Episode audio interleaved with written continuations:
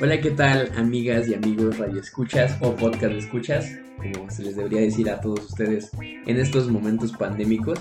Esperemos que estén teniendo un gran día, tarde, noche o quizá madrugada.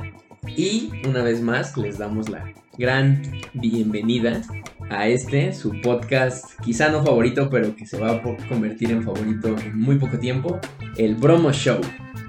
El día de hoy, como ya saben, estamos aquí los dos bromans, eh, echando la, la, la chela, echando, no sé, el cafecito quizá. Todo depende de cómo ustedes se sientan, cuál sea su mood de hoy. Y les traemos un programa con bastante cariño y bastante interesante. Así que les doy, les presento a ya el, la estrella de este programa, el sex symbol contemporáneo, Manu Herrera, a.k.a. William Levy Muchas gracias, Bromito. ¿Cómo están, amigos, queridos bromitos? El tema de hoy eh, quiere retratar un poco cada una de nuestras etapas y cada uno de los aprendizajes que nos puede haber dejado. Eh, puede ser como a partir de cada una de nuestras etapas escolares, porque creemos que cada etapa escolar está marcada a partir de lo que nos deja o lo que nos permite construir de nuestra personalidad o ciertas vivencias, ¿no? Eh, entonces nos gustaría como indagar un poco sobre, en general, qué eh, aportes nos deja cada una de estas etapas y personalmente como, como con qué nos hemos podido quedar, ¿no? Eh, a partir de experimentar cada una de estas este, temporadas en nuestras vidas. ¿Cómo me, me, parece un, un, tema bastante bonito, bastante, pues yo, yo diría que hasta complicado, mano, porque, o sea, creo que al momento de hablar de un, de estos momentos significativos, pues te hace, aparte de que refrescas la memoria, creo que también vas desechando ciertos momentos que a lo mejor no fueron lo suficientemente significativos, ¿no? Y corremos el peligro de que obviamente esto pues no nos vamos a retomar hasta el kindergarten cuando nos, cagábamos encima porque pues no sé en, el caso personal creo que no, no, no tenía uso de uso de razón en el kinder y hay muchas cosas que en el kinder no que hacía y no me acuerdo entonces pues digamos que estos momentos significativos pueden ser que de pues, de la secundaria no de secundaria prepa para acá que es terminando la universidad podremos hacerlo. A, mí lo que me llama la atención es que he escuchado leído, no recuerdo sinceramente, pero eh, dicen que cada que recuerdas algo que te pasó, eh, lo que ocurre es que te acuerdas del último recuerdo que tienes de esa situación y no de la situación como tal, sino que siempre recurres como a la reconstrucción mental que tienes de cierto tiempo y eso siempre está influido con lo que ya sabes en el presente. Entonces, eh, no sé si realmente podamos como regresar como a esa etapa, eh, porque pues vaya, o sea, tenemos una perspectiva de lo que ya hemos vivido y de cómo entendemos ciertas cosas ahorita que quizá en ese momento no habríamos entendido. Y esa intención también es como pensar qué nos hubiera gustado eh, que nos dijera alguien en ese momento o qué nos hubiera gustado saber en ese momento. Porque vaya, o sea, yo me acuerdo de que la secundaria fue pues sí, bien divertida porque como que uno empezaba a experimentar ciertas libertades muy irrisorias, pero que contribuían como a construir la personalidad. O sea, yo me acuerdo que la, o sea, como en la secundaria empecé a escuchar la música que a mí me gustaba, no la que ponían mis papás, sino las cosas que a mí ya me empezaban a gustar como persona, ¿sabes? Y, que sí, o sea, fue como el, el estereotipo de que pues escuchaba Panda y de Rojo te bien. creo que fue como toda esa temporada donde salieron como estas bandas tipo Allison, División Minúscula, y como ese rockcito mexa, eh, que si bien no era como tan fresón como Zoe, como que mezclaba un poco del happy punk de Estados Unidos, como tipo Blink 182 y todo eso, que también siento que ese tipo de música, a partir de como ciertas series o programas o películas que uno consumía, se sentía identificado como con un modelo de adolescencia, este, pues, dentro de esas narrativas, ¿no? Que no necesariamente se tienen que corresponder con la experiencia mexicana, ¿no? Pero vaya, o sea, sí fue una etapa de descubrimiento muy interesante, que si bien estoy sumamente agradecido de que terminó, eh, también puedo voltear a verla con bastante alegría porque me trajo muy buenos recuerdos. creo que eso también, es, eso es lo importante, ¿no? O sea, saber que, que, o reconocer más bien, que esas etapas ya terminaron, pero que tuvieron una marca, ¿no? O sea, que constituyeron una marca en, en cómo eres ahorita, y a lo mejor no una marca totalmente definitiva, pero que sí fueron estas, estas pequeñas raíces, ¿no? O como estos indicios de, a lo mejor, algunos temas que ahorita en el momento te interesan, que a lo mejor, no sé, sigues escuchando, sigues frecuentando, o que incluso como que te sientes bien, pues al, al investigar de X o, Y temas, ¿no? Yo, yo, hay que aclarar algo aquí, amigos, y es que muy probablemente a, a el gran Manu le tocó el, el gran suceso, el, el hito de, de, la historia mexicana en el que los emos se pelearon contra ¡Ay, los, claro que sí! Contra los skates, ¿no? En, los punks. Ah, contra emos los y punks. Emos contra punks. Y que fueron salvados por los Hare Krishna. Por los Hare Krishna. en la glorieta de la insurgentes. E, e, ese era entonces tu, tu, tus momentos de secundaria, los momentos sí, la de neta, sí. Los míos, o sea, vaya, yo soy quizá un poquito más pequeño que, que Manu, pero no tanto. No, no, no. Yo mido como 1,20 amigos. de, de, edad, vaya, de, de, edad, este, digamos que somos contemporáneos porque entramos en la década de los 20 y eso es algo que ya escucharon en, en el episodio anterior, pero digamos que en mis momentos de secundaria sí estaba el, el en este caso, pues yo, yo era más, o sea, bueno, soy más pequeño, entonces mientras Manu escuchaba Panda siendo un joven de secundaria, yo escuchaba Panda siendo un joven de, pues de primaria, ¿no? Wow. Entonces, digamos que el, el, emo siempre ha vivido en mí, igual escuchaba Allison, My Chemical Romance, o sea, todas esas bandas que ahorita quizá frecuento muy poco y solamente frecuento en algunos encuentros nocturnos de, de peda, este, era algo que yo estaba en ese entonces, pues en la primaria. Ahora, en la secundaria fue muy extraño porque vaya, de, en, yo siempre he sido de, de, la parte norte de la Ciudad de México, pues por allá por eh, Gustavo Madero, Nezahualcóyotl. Entonces, eh, digamos que fue cuando empezaba esta ola del reggaetón, ¿no? O sea, el reggaetón okay, bellaco, yeah. el, el reggaetón, pues reggaetón así de, de, de perreo, ¿no? Entonces, digamos que de ser un morrito de primaria happy punk emo, pasé a ser un bellaco los primeros, los primeros tres, tres bueno, los prim pues es que son tres años de secundaria, ¿no? Ajá. Los, digamos, los primeros dos eh, fui bellaco. Okay. Y en el tercero, digamos que ya era un, una especie entre Bruno Mars, o sea, escuchaba más Bruno Mars y, y, este, y un rollo más como hip hop, ¿no? Ok. Que fue okay, lo que pues a la fecha me sigue gustando, pero justo en, en mi secundaria, pues me tocó todo ese movimiento, entonces pues si de, de, por sí ya ustedes me habrán escuchado, soy un poquito ñero, creo que eso fue lo que catalizó más. Y aunado a lo que decía Manu, creo que esta, estos momentos significativos, aparte de que te hacen, o sea, un, uno los, los ve desde este aprendizaje que ya tiene, desde estas nuevas experiencias y desde estas nuevas percepciones, también creo que el momento significativo, como que aparte de que desechas otros, otros momentos que probablemente no, no fueron como tan relevantes, sí se conglomeran, ¿no? Como que se conglomeran claro, sí, en, sí. En, en, la etapa de secundaria. Por ejemplo, yo estos tres años de secundaria, o sea, bueno, la secundaria, en realidad, mi momento significativo de la secundaria, yo lo vería como en, durante estos tres años, como si fuera un, un eje transversal, pero no podría, o se me hace muy difícil identificar, pues el primer año tal cosa, el segundo año tal cosa okay, y el tercer okay, año tal ya, cosa. Ajá. O sea, yo creo que así igual en la prepa, o sea, en la prepa, en la universidad quizá un poquito mm, sí podría como dimensionar. Más marcado, ¿no? Ajá, porque okay. pues uno ya está grande, ya como... Huevudín. Ya está huevudo, ya,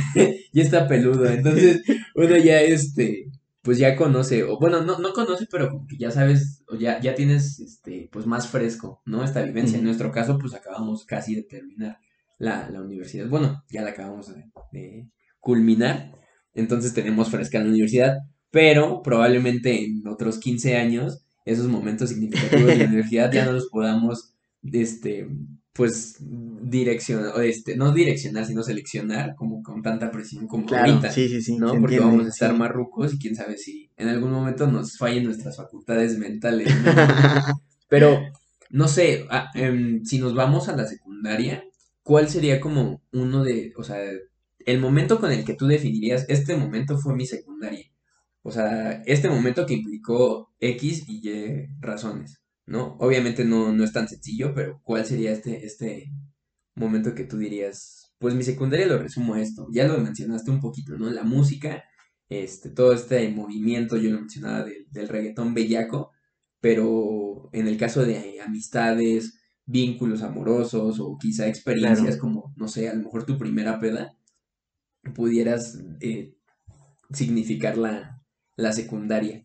Wow, eh, es que vaya, son, sí son muchas cosas porque eh, no sé cómo, siento que la, secundaria es como justo el, el paso, ¿saben? Entre cuando dejas de ser niño y entiendes que ya tienes que empezar a comportarte diferente por muchas circunstancias, o sea, por aceptación social, porque ya empiezas a entender que eres una entidad diferente a la que piensan que, a, la que tus padres piensan que eres, ¿no? Y que en ese gap empiezas a buscar como ciertas libertades. Porque ya apestas, ¿no? Sí, sí, sí e, es que justo el apestar es un concepto interesante porque el apestar viene como de un rechazo del otro, pero una aceptación propia, ¿no? Y que justo como en ese ejercicio de entender que jamás vas a terminar de agradar del todo a un otro, pero que lo importante, en esencia, es que tú te aceptes a ti y esa pugna entre esas dos posturas de que yo no quiero que todo el mundo me rechace, pero pues también me quiero aceptar y quiero ser sincero conmigo, te lleva como a experimentar un chorro de cosas, ¿no? Entonces, este, o sea, justo, pues me pasó como que, pues sí, me, me, empezó como a, llamar la atención, pues ciertas, ciertas canciones que yo no conocía, eh, ciertos géneros musicales que yo jamás había escuchado. Y, justo por tener esta diferenciación entre que dejas de convivir con tu núcleo familiar y empiezas a tener entradas de información de otras personas que también están formando su personalidad, ¿no? Y eso poco a poco va determinando como la persona que eres a partir de tus, de, tus gustos, de tus ideas, de, de, tus hábitos de consumo. Eso se me hace muy interesante. O sea, como también ciertos hábitos de consumo en esa edad se arrastran hasta la temporada de ahorita. Porque, ok, o sea, hace rato mencionábamos como el, el reggaetón como fenómeno cultural o comunicativo de cultura de masas de ese momento, pero también tenemos que entender que hablamos del reggaetón hacia atrás a partir de lo que el reggaetón es hoy para nosotros y su función social y su función de peda. O sea, hoy el reggaetón ya es lo más cool del mundo porque ya está convencionalizado como, como aceptado y que todo es cool y que todos le entran, pero en ese momento no, ¿saben? Entonces, en ese momento quizá había como una carga, un juicio de valor implícito entre las personas que consumían reggaetón y los a los que nos gustaba el rock, por ejemplo. O sea, yo me acuerdo de que en todo ese momento, en, en toda esa temporada, en todos esos tres años, como que yo sí experimenté como una entrada como a, a, la música rock, al metal, a ciertas películas que ya no eran solo como los cuentos de Disney, ¿no? Sino que ya trataban otros temas que me empezaban a interesar más a mí, como de ciertos cuestionamientos filosóficos, o sea, empecé a ver diferente Matrix eh, y, justo esa convivencia con esas ideas como que le hacía cuestionarse uno ciertas cosas, o sea, a lo mejor no llegaba como a ideas tan concretas, pero por lo menos te hacían dudar. Y justo ese ejercicio de dudar de repente de lo que sabes, de lo que crees, de lo que te gusta, te lleva a buscar nuevas respuestas o, nueva información que pudiera eh, hacerte como tener una nueva idea de algo, de lo que sea, ¿no? Y en ese proceso, claro que conoces a muchas personas y cada persona que conoces te aporta mucha información que tú no conocías o que no, ni te imaginabas que existía. Y en esa información están más hábitos de consumo, eh, más actividades como, vaya, o sea, me atrevo a decir que todos empezamos ir a nuestras primeras pedas en la secundaria, ¿no? O quisimos empezar a convivir con personas más grandes que nosotros, por lo que nos pudieran como retroalimentar y que a partir de eso nuestra personalidad se hiciera más interesante. ¿no? Exacto. Y que ya cuando creces te das cuenta que es farsa, ¿no? Sí, sí, que, sí. Que quizá convivir con adultos no es lo mejor del mundo. y, convivir con tus compas de, tu misma edad es, creo que lo, lo, que deberías de hacer en esa edad, ¿no? Porque también creo que es, es un, un, momento, o sea, ahora sí que se fue un poquito de la, la pregunta, pero es, es bastante interesante lo, lo que mencionas, ¿no? Porque creo que esta idea de, de tener como, pues no sé, más capacidad de, de absorción de ciertos conocimientos y codearte con gente pues más, no sé, más grande, que te permitiera, que te permitiera como ampliar este horizonte de visión que, que tú como niño de secundaria quieres tener, ¿no? Porque se, se hace lo, lo, más cool, lo más, digamos, como más interesante ser intelectualoide o conocer ciertas cosas, por ejemplo, el pensamiento filosófico, ¿no? Que en la secundaria es algo que, pues, no, no sé en, en estos momentos cómo sea el esquema pues, de, educación, pero en mis tiempos, ahora sí que en mis tiempos, no veíamos filosofía en realidad, o no veíamos como estas producciones culturales de, de que te hacían ir formando tu criterio. Entonces, hacer esto siendo un niño de secundaria, aparte de que te hacía ganar cierto respeto, ¿no? Como sí, de los sí, adultos sí. que decían, mira, es que es, es, bien, bien ñoño, ¿no? O es que es bien estudioso, Ajá. le encantan tales temas, la historia o así. Como que también te hacían ganar el, un poquito de respeto claro. de tus mismos amigos contemporáneos, que en realidad después cuando salías a las fiestas o salías, no sé, a, a echar la reta o así, pues también no podías estar hablando de ciertas cosas o queriendo hacerlo porque una, no, yo siento que no los comprendías al 100. Sí, sí, no. Y dos, el espacio era muy distinto, ¿no? Es como ahorita, pensamos en las personas que van a las, a las, a las fiestas, a las reuniones y a lo mejor sí, de repente puedes echar el choro filosófico, crítico y debatir dos, tres cosas, algunos minutos, pero como que siento que forzar, forzar la, la, la charla o la convivencia solamente a, a, hacerte el más intelectual no es lo mejor que puedes hacer en ninguna fiesta. Y a lo mejor, no sé, no, yo no lo hacía personalmente, yo no lo hacía en la secundaria, pero también me gustaba como quizá ir, ir un poquito más allá de lo que se veía, ¿no? En, en, o sea, ahora sí que ponerte esta máscara seria, de decir, ok, esto ya es estudio y tengo que ponerme muy serio y sí cumplir con tareas y así, pero como que también tienes esa, esa libertad de poder echar relajo claro. y no preocuparte, güey. Creo que la secundaria es, es la etapa donde menos te preocupas eh, en toda tu vida, porque estás entre, no es un limbo, pero tienes la certeza de que tus papás están contigo, de que no necesitas nada más que lo que tus papás te puedan proveer y no sé, tus amigos o tus vínculos amorosos.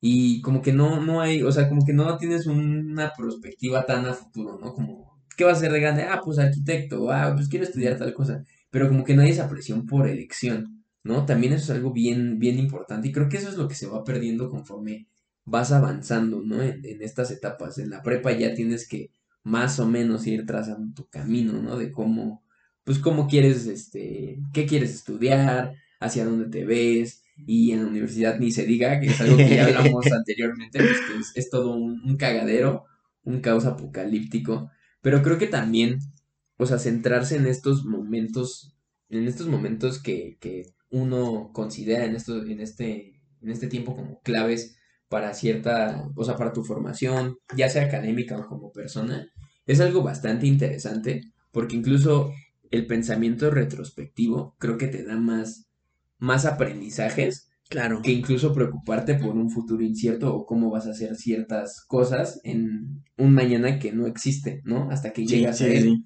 O sea, a, a, lo que queremos llegar un poco también con este, este podcast es que siempre el hacer una especie de, de flashbacks, así en el que vayas analizando uh -huh con qué te has quedado, qué han sido estos claro, aprendizajes, sí, sí. qué has vivido. O sea, porque el aprendizaje no nada más pensándolo en el rollo pues, escolar, ¿no? O sea, creo yo que todas las vivencias y todas las experiencias te dan un aprendizaje en X o Y, uh -huh. ¿no? A lo mejor no todas, pero sí un 70%, ¿no? Y creo que al momento de tú hacer esta introspección, como que eres un poquito más crítico y das razón de por qué eres de tal forma o por qué te gustan tales cosas uh -huh. o por qué a lo mejor, no sé, te decide, decide ser como un poquito menos, menos extrovertido y más introvertido. Claro, o sea, sí, sí, sí. Todos esos elementos. En el caso de, del momento significativo, o sea, creo que también seleccionarlo, aparte que es muy difícil creo que pusimos una pregunta demasiado compleja para este podcast, Manu. Creo que también va de, va de eso, o sea, significativo en tanto aprendizaje y en tanto que digas, es que yo en la secundaria aprendí que no sé, a lo mejor mmm, los adultos no saben qué pedo con su vida, ¿no? O okay. aprendí que no necesitas dinero para ser feliz o uh -huh. es, es, esa significación como relativamente mayor a, a esa etapa de, de, otras, de otras, este, otros pequeños momentos, ¿no? O sea. ¿qué es lo que tú verías y dirías? Pues es que, o sea, pensando en esta retrospectiva, creo que lo que me quedo de, de esta etapa son estos, estos momentos, ¿no? Que viví, ya sea con mis amigos, porque a lo mejor conocí el amor, o porque solamente, pues, me dediqué a, no sé, a, a leer cómics, o jugar videojuegos, o estas cositas. Damn, ok. Eh, sí, Está bueno, cabrón. Está cabrón.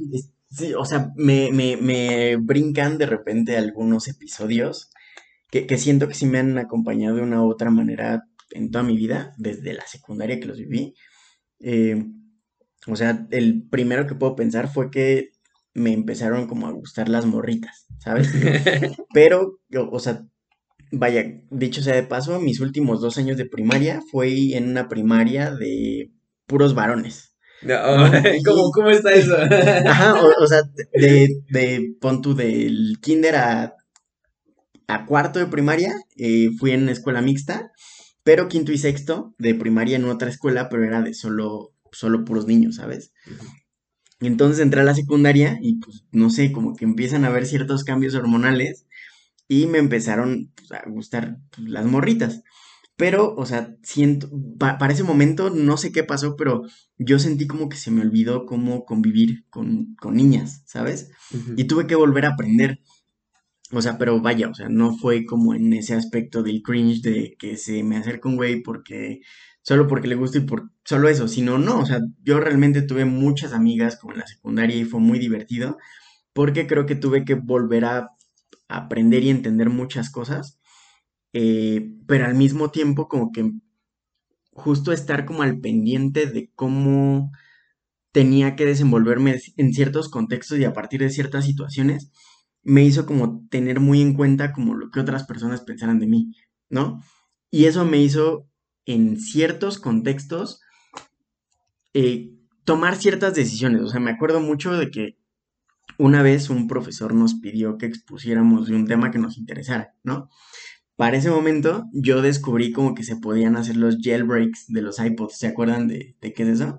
Era como que te metías como en las funciones de desarrollador de los, de los iPods Touch y le, le instalabas unas aplicaciones que no estaban como de fábrica, ¿no? Y a partir de instalar esas aplicaciones ya podías como hacer ciertos pasos para instalar aplicaciones que eran de, de paga, pero pues tú las, las instalabas gratis, ¿no? Ah, perro. O sea, yo me di cuenta de que se podía hacer eso y me dio mucha curiosidad y aprendí a hacerlo, ¿sabes? O sea, solo investigando yo solito en internet y llegó el momento en el que, o sea, a toda la gente como que tenía un iPod, yo les decía como, "Oye, yo no quiero hacer eso, pues yo te lo hago, pero solo porque me parecía divertidísimo, ¿sabes? Y Les también- bajabas. Va- vaya, mi intención era como de que, o sea, pues yo no les cobraba absolutamente nada, pero si chingaba su aparato, pues Pues ni pedo. Ajá, exactamente. Porque mi intención era como de cuando yo tenga el mío, pues ya lo hago yo y ya aprendí y ya no la voy a cagar. Este, y eso me hizo como interesarme un poco como por la informática y las computadoras y cómo funcionaban ciertas cosas. Entonces, un ratito me clavé como en eso. Y cuando este profesor nos dijo como de expongan de un tema que les interese, mi primer acercamiento o mi primer como noción fue hacerlo sobre algo así. Y pues ya lo tenía así medio estructurado, pero llegó el momento en el que dije como de no mames, esto está de hueva, o sea, solo me va a gustar a mí. Entonces, o sea, como que cambié el giro y fue como de pues voy a hablarles de la historia de Metallica. ¿sabes? O sea, de la banda de Metallica, porque también me gustaba mucho el metal en ese momento. Y pues Metallica había salido, había sacado el disco el Dead Magnetic Ah, y, y, pues en ese momento fue el boom. Entonces, no sé, o sea, creo que en ese momento como que empecé como a afinar ciertas observaciones para entender cómo funcionan ciertas cosas o cómo ciertas personas eh, tienen inclinación hacia ciertos temas.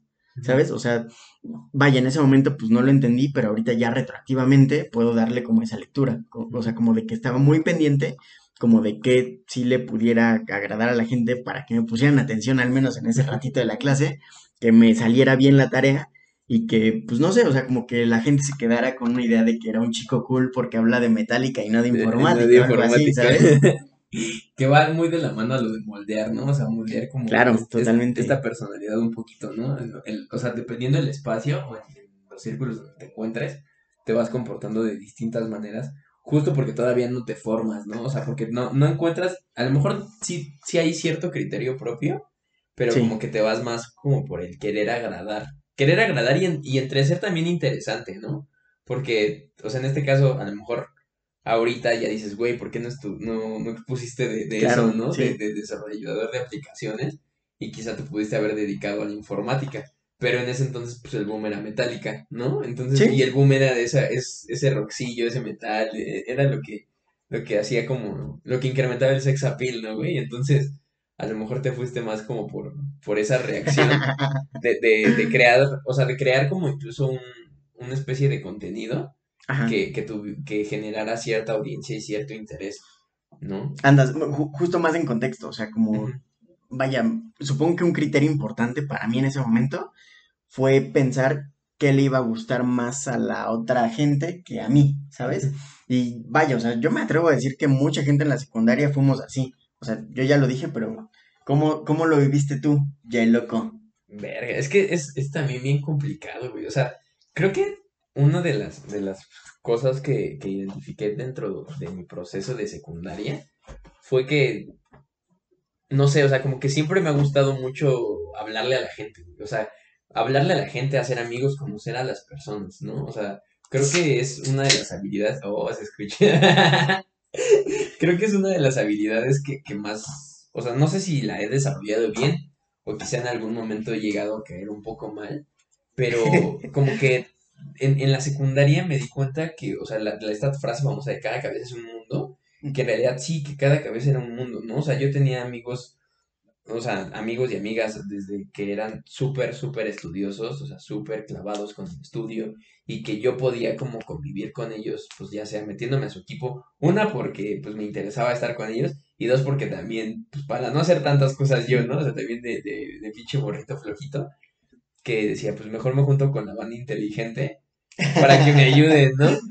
Y también podía, no sé, güey, estar, estar con la banda pambolera echando reta, hablando de que ganó el América y de que tales jugadas, y también de repente hablando con, con esta banda que le gustaban los videojuegos, el, el anime y todo eso, ¿no? O sea, como que en la secundaria yo me di cuenta que cada cabeza era un mundo y que cada persona, o sea, ahora sí como, como que, pues sí, uno es el personaje principal de su vida, ¿no? Ajá. Pero como que estos, estos personajes con los que te vas encontrando también tienen algo que decir, ¿no? Claro. Y es algo que si tú le pones atención, te puede dar muchísimo valor. Una, yo lo hacía en ese entonces, pues para caerles chido, ¿no? Entonces, Ajá. obviamente, si yo iba a ir con un morrillo que le gustaba Yu-Gi-Oh! pues yo ya, o sea, a mí me gustaba también Yu-Gi-Oh! Entonces, a lo mejor yo no sabía todo lo que él sabía, pero como que sí decía, ah, no más que viste tal, tal capítulo, viste que ya salió la película de Yu-Gi-Oh! o así. Y como que a partir de eso también me iba informando más en, o sea, justo a partir de estos perfiles con los que yo convivía, Claro. como qué podía, este, tener de tema de interés con ellos, ¿no? Y eso era lo que, creo que fue algo que fui aprendiendo en la secundaria, porque en la secundaria era donde tenía yo como más contacto con las personas, y pues era como ahora sí que de a huevo, ¿no? Por los grupos, Sí, no sí, como en la prepa que pues ya te vas haciendo de tu grupito y Ajá. pues como que mandas a la verga a los demás. Pero, o sea, como que en la secundaria yo no sé si desarrollé más este, esta capacidad de sociabilización. ¿Ah, sí? Ajá.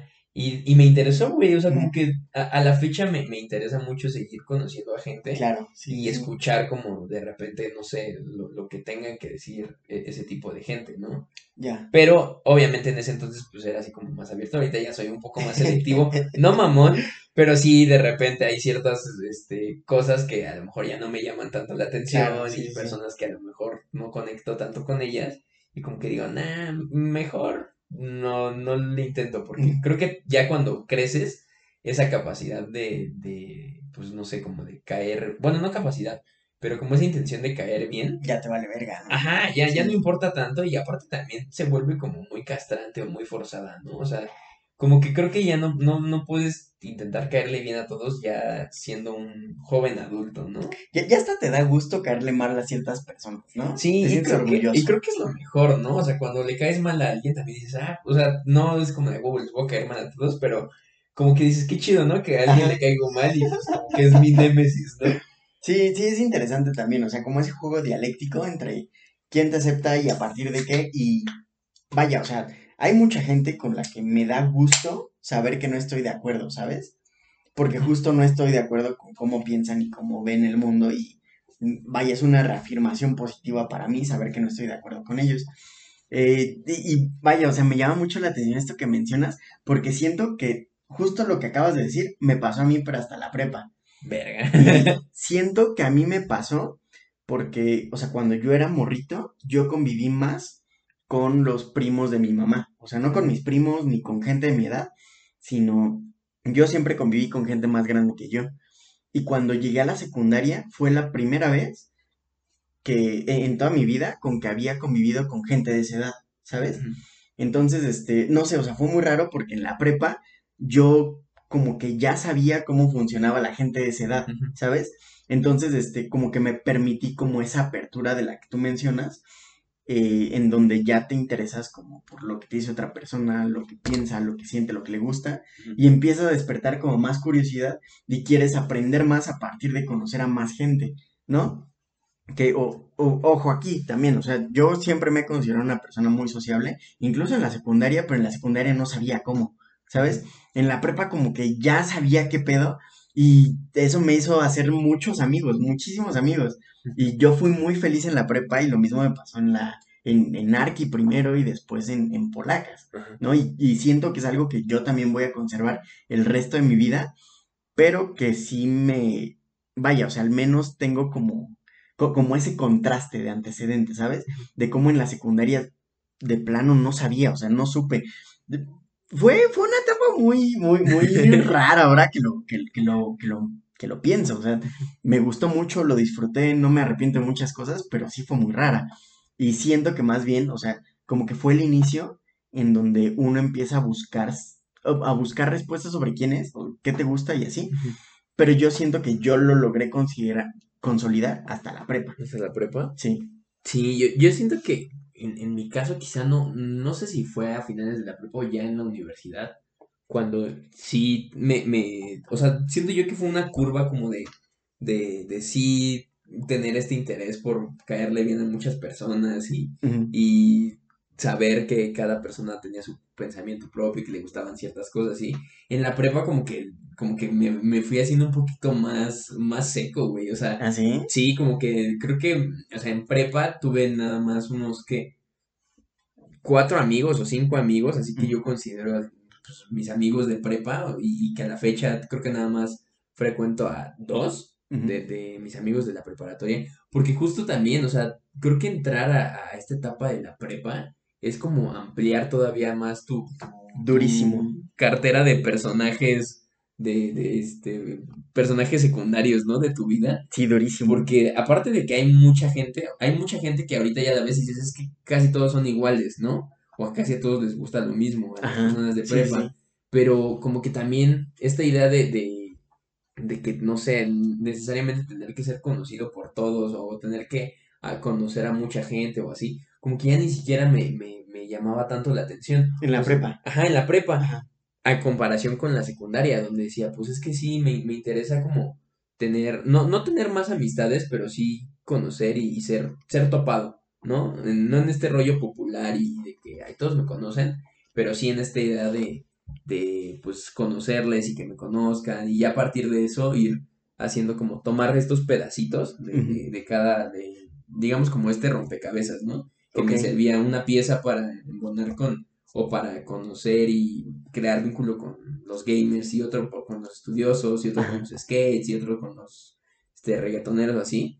En la secu, por ejemplo, en la prepa como que ya, digamos que de esas piezas yo tomé lo que a lo mejor yo consideraba lo, lo lo más chido, lo, lo más propio, uh -huh. y como que ya no tuve tanta apertura con, con, ciertas cosas o con ciertas vivencias. Incluso yo siento que mi prepa, la, o sea, no, no me arrepiento sinceramente de nada, pero creo que no la viví como debí de haberla vivido, okay. porque le puse demasiada atención a cosas por las que no me debí de haber preocupado.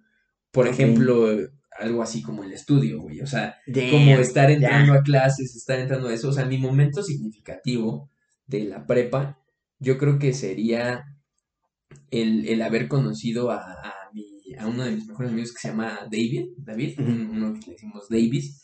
Eh, a, él porque pues con él nos, o sea, nos aventábamos unas cagadones de risa y, y, con él como que descubrí otra cara de la amistad, o sea, como una amistad diferente que venía de, de otro lado, que, que, era como totalmente diversa y como que conectamos muy bien, o sea, como que creo que en la, en la prepa un momento significativo sería como, como este vínculo con David y, y conocer el valor de la amistad, pero como que ya ni siquiera yo salía a fiestas porque también mi amigo no lo hacía, entonces como que me fui cerrando más en mi mundo y otra vez en la universidad como que se volvió a expandir este pedo, ¿no? O sea, como, que, qué cosa. como que fue grande y pequeño, grande y pequeño y ahorita pues digamos que ya como que está un poquito más diverso como estos momentos significativos que me sería un poco difícil, pero en la prepa no, o sea, en la prepa sí, sí era como un viejito yo creo, que no salía a fiestas, que no, no este, porque en realidad esto es algo que, que nunca, nunca, nunca, nunca este, hice fue ir a una fiesta en la prepa. la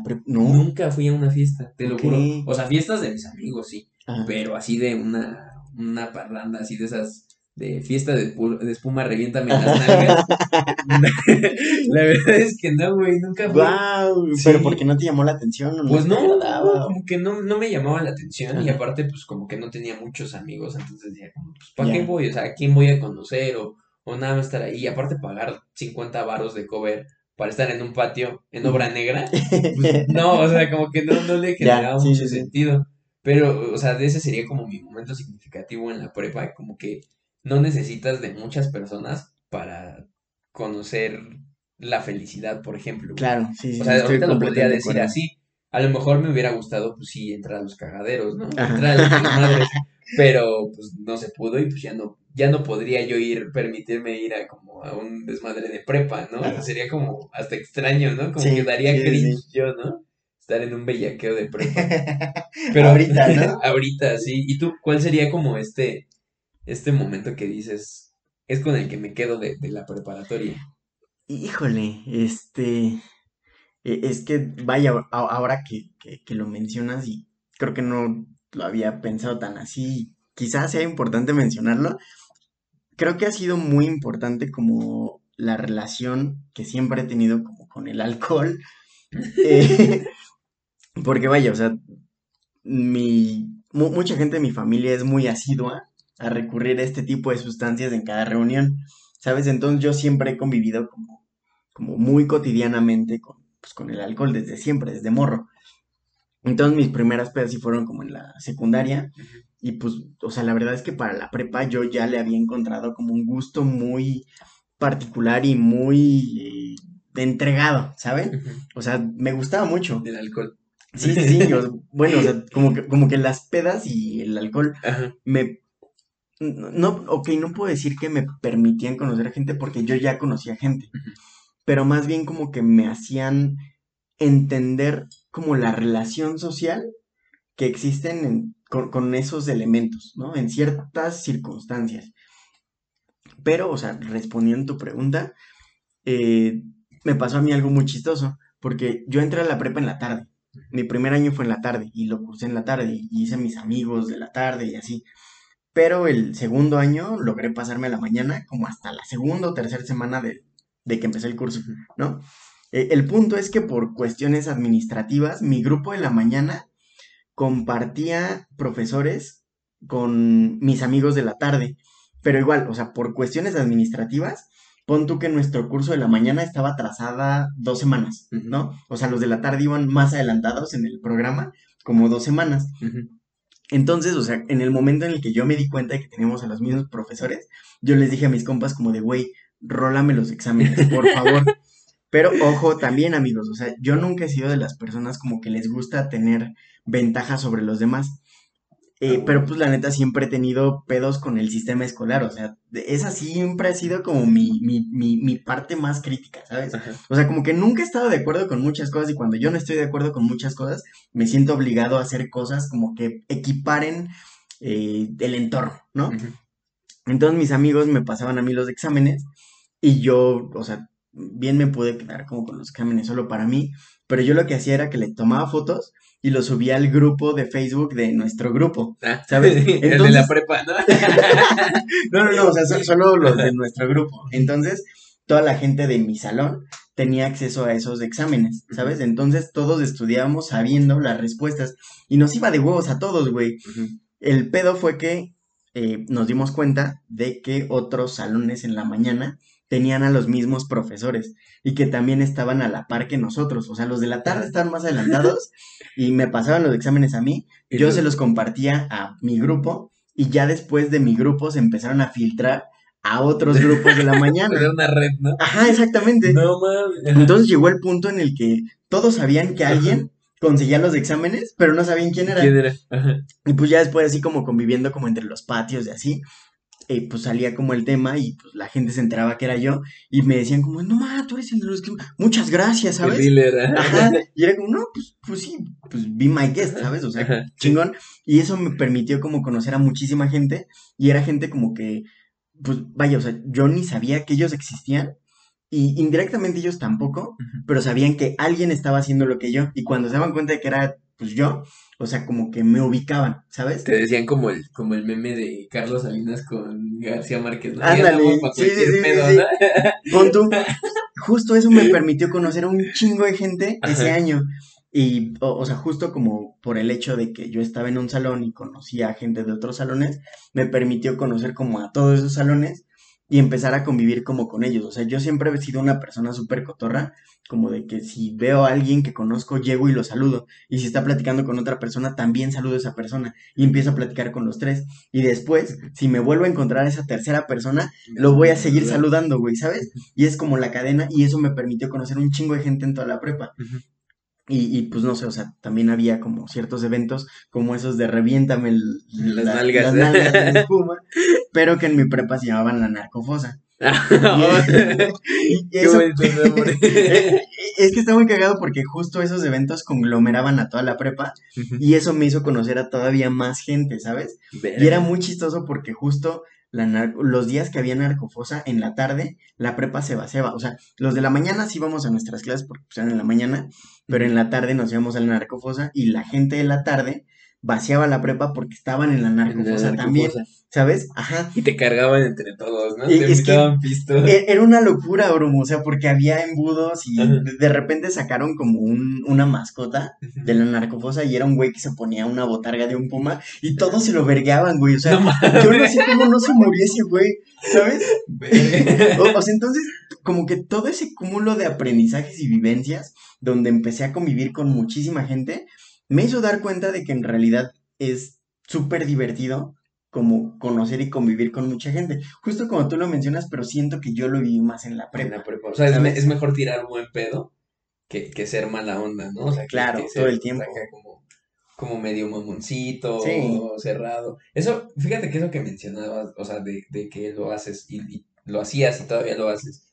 De si estaban dos personas platicando, una que te conocía y otra que no. Saludabas a la que no. A, a- a los dos, ¿no? A la que Ajá. sí y a la que no. Y si llegaba una tercera, también la saludabas a la tercera, aunque no te conocieran. Creo que también es algo muy, pues muy humano que se debe de hacer, güey. Claro. Porque la neta, yo, yo soy partidario, a lo mejor no estoy saliendo un poquito de tema, pero soy muy partidario en que si estás con alguien que conoces y esa persona está con alguien que a lo mejor no te conoce, pero sí conoce a, a quien conoces, debes por edu no, no sé si llamarle por educación, porque- Cordialidad. Ajá, como por, por respeto incluso a, Sí. a- a la presencia de, de la otra persona, sí saludarlo, ¿no? Sí, Claro. o sea, a lo mejor no te vas a poner a charlar de, de lo que le pasó durante la primaria, secundaria, etcétera, pero creo que tener esta apertura de, oye, pues, o sea, como, siento yo que es como un res- respetar a esa persona como persona, Como ¿no? persona, claro. Como no Como nada. Sí. Exacto, y mucha gente, eso así como, como un paréntesis un poquito, mucha gente no hace eso, güey. Y yo no se me hace Y, y a mí, a mí eso se me hace como, creo que lo peor que pueden hacer, Sí, amigos. No, sí, no, sí. no lo hagan. O sea, si ustedes están con alguien y esa persona está con un amigo, saluden a esa otra persona. No les cuesta nada, o sea, no, Claro. como, como dicen por ahí en las redes sociales, no cuesta nada ser buen pedo, pues no cuesta nada ser también buena persona personalmente, valga la redundancia, güey. O sea, creo que eso también, aparte de que te permite como tener apertura a, no sé, a, a otro, a, otro tipo de, de amistades o de redes, como lo que tú hacías en la Sí, prepa, pero ya un nivel líder de examen, creo que también te, te hace que, o sea, no sé, como, como que pinta un poquito de mejor este, cara todas las situaciones en las que esa persona te puede encontrar. Claro. Porque sí, dice, ah, pues ya me respeta como persona, ya me, me saludó aunque no me conoce, pues a lo mejor yo lo voy a saludar. Y si no te saluda, pues ya ni modo, ¿no? Pero creo que no queda Ya no queda en ti, güey. Exacto, o sea, creo que ese sería como uno de los consejos que podrían apuntar de este episodio. Sean buen pedo siempre, amigos. Y si pueden, Claro. manden los exámenes también. Ahora, creo que también que, que en, en, o sea, no sé, yo personalmente creo que en, en la parte de, de, de la universidad, tú no has cambiado mucho, güey. O sea, has, has sido de la misma manera de, de tirar buen rollo y como que crear estas redes, ¿no? Estas redes de sí. de, de aprendizajes. Y eso también es algo muy valioso, porque es mejor, una vez más, o sea, en, en mi prepa, pues yo me centré nada más a estar con, con mis pequeñas amistades, ¿no? Y me perdí de muchas cosas de mucho valor, no por ser mamón y no porque no les hablara a los demás, sí les hablaba, pero como que yo no me sentía como tan cómodo teniendo esta apertura, ¿no? Claro. O sea, como que yo decía, no, pues mejor un círculo más pequeño, ¿no? Inconscientemente a lo mejor yo prefería estar con cuatro personas que que me toparan toda la escuela, todo el CCH. Igual yo iba en un CCH, güey.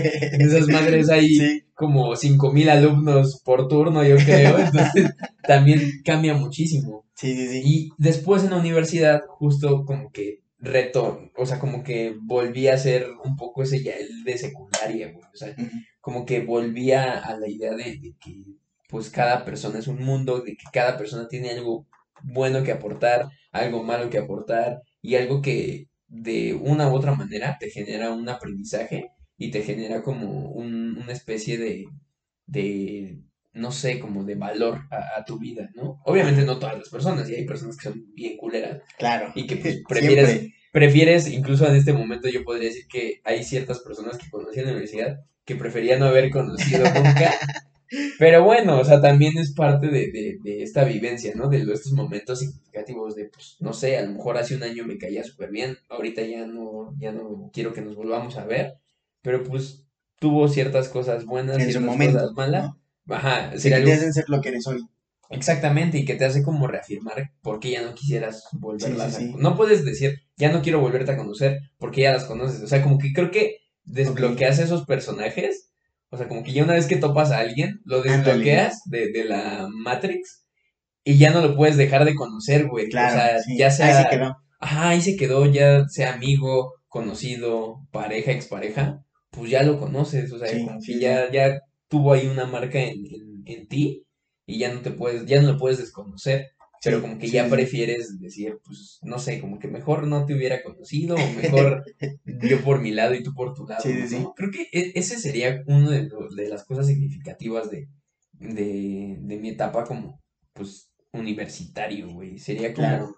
que hay personas que te aportan valor, pero también hay personas que no te aportan valor, y no por eso es que sean malas las personas, ¿no? Sino que es parte de, de como esta, este tipo de dialéctica, ¿no? De, de una cosa sí y otra cosa no, y entre ese choque entre lo que te aporta y lo que no te aporta valor, pues como que te vas, aparte de creando a ti mismo, vas direccionando qué es lo que quieres seguir conociendo y replicando en tu, en tu propia vida, ¿no? Y, y eso en sí mismo es un valor, ¿no? Exactamente, Claro, como que se vuelve sí, un valor que no existiría si las, si las personas con las que a lo mejor las experiencias no fueron las mejores.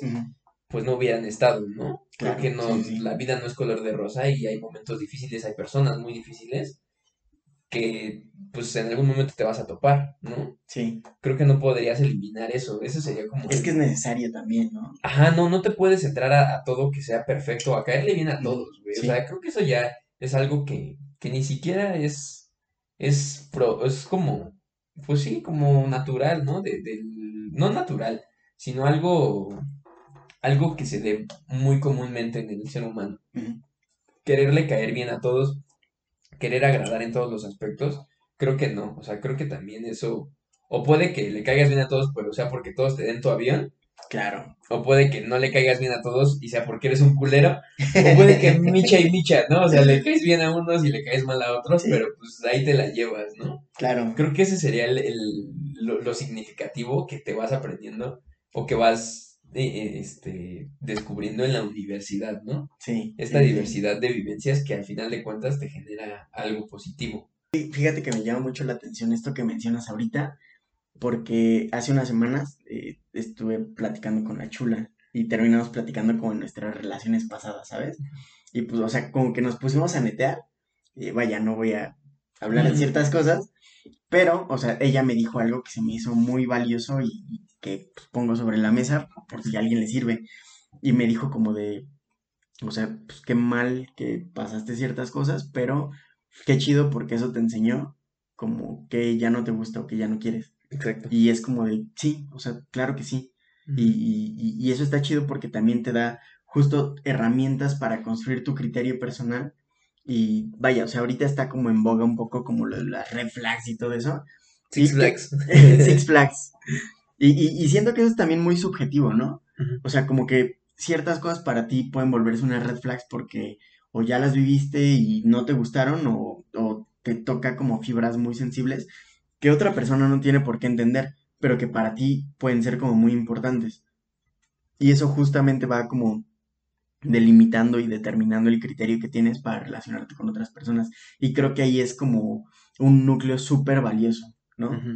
Sí, sí, también, o sea, creo que es que creo que yo que estandarizar las red flags y los criterios es algo muy complicado, güey. O sea, no podrías, otra vez, cada cabeza en el mundo, cada, cada caso tiene su particularidad específica. Y creo que no podrías decir, no sé, a lo mejor, bueno, igual va de cosas a cosas, ¿no? O sea, como de, me pusieron el cuerno es una red flag.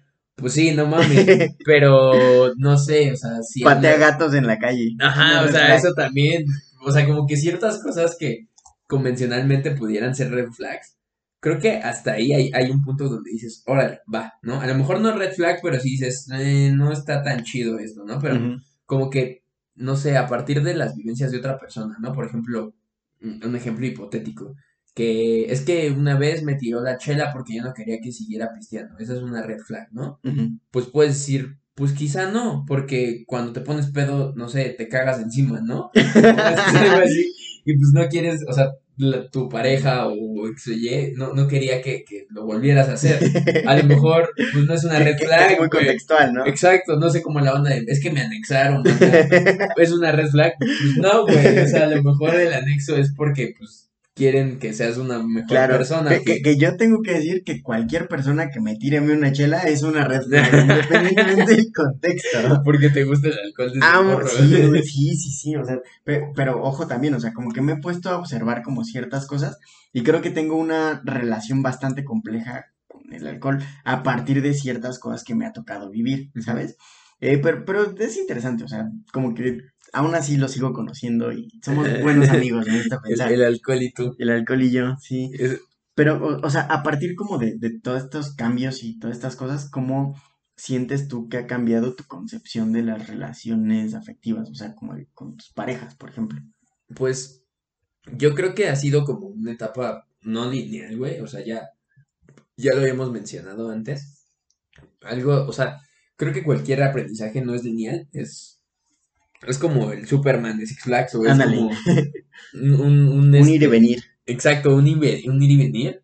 Pero creo que en mis, en mis relaciones, ah, o sea, ya sea amorosas o ya sea como... Bueno, es que también dependiendo, ¿no? Porque el, amor va incluso desde el mismo hecho de la, de la misma amistad.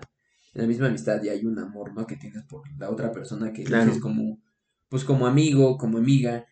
Creo yo que, que también o sea, una de las concepciones que, más ha sido marcada y es más constante ahorita en estos momentos es que eh, todas estas personas con las que te decides relacionar, una, es por algo porque ahí encuentras algo de ti en ellas, a lo mejor una pequeña pizca, o sea, un, un, un pequeño destello en el que te reconoces dentro de esas personas o sea, no, vaya, te reconoces como, como, ahí, ¿no? O sea, como que tienen ciertos intereses, ciertos gustos, o, como que les gusta, eh, están, no sé, en, los mismos ámbitos, porque es la misma carrera, en, mi caso con, con esta Damaris.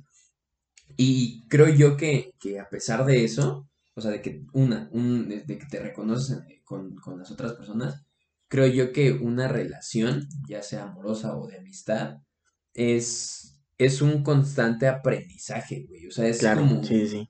Creo yo, creo que nunca terminas de conocer a nadie, a nadie, a nadie. En, este, en este mundo. Y siempre hay la posibilidad de conocerla todavía más a esa persona, ¿no? Entonces, mi, o sea, la, ahorita mi, mi percepción de las relaciones es como, pues, seguir conociendo, o sea, es como si fuera una especie de flor, güey, en la que Ajá. Cada, cada vez florece Tienen capas, güey. Exactamente, como la cebolla de Shrek. o sea, de que flore, una, la, las flores florecen, o sea, qué cagado, ¿no? Pero florecen varias veces o ciertas temporadas. Y como que estas, estas, este, pues estas flores que, que van brotando son como distintas distintas etapas que el otro está dispuesto a compartir contigo. Claro. Y que tú puedes o no compartir con esa persona, pero que es como infinito, güey, como que nunca se acaba. Sí, sí. O sea, aun cuando lleven... Que, porque la otra persona sigue transformando continuamente, Exactamente. En relación contigo e individualmente. Y individualmente. Y creo que es más eso también, güey, o sea, tanto la parte de seguir conociendo a la otra persona como una otra independiente y no dependiente a ti, es, es, algo que yo percibo con, con las relaciones ahorita y que hay la posibilidad de, de seguir conociéndola, güey. O sea, seguir, sí, sí, sí. seguir teniendo esta, esta duda y esta curiosidad por esa persona, ¿no? O sea, creo que eso es lo mejor, porque en el momento en el que ya no hay esta curiosidad por la otra persona, en el que ya sientes que ya la conociste o que ya, como que ya incluso se pierde el mismo interés, ¿no? Como que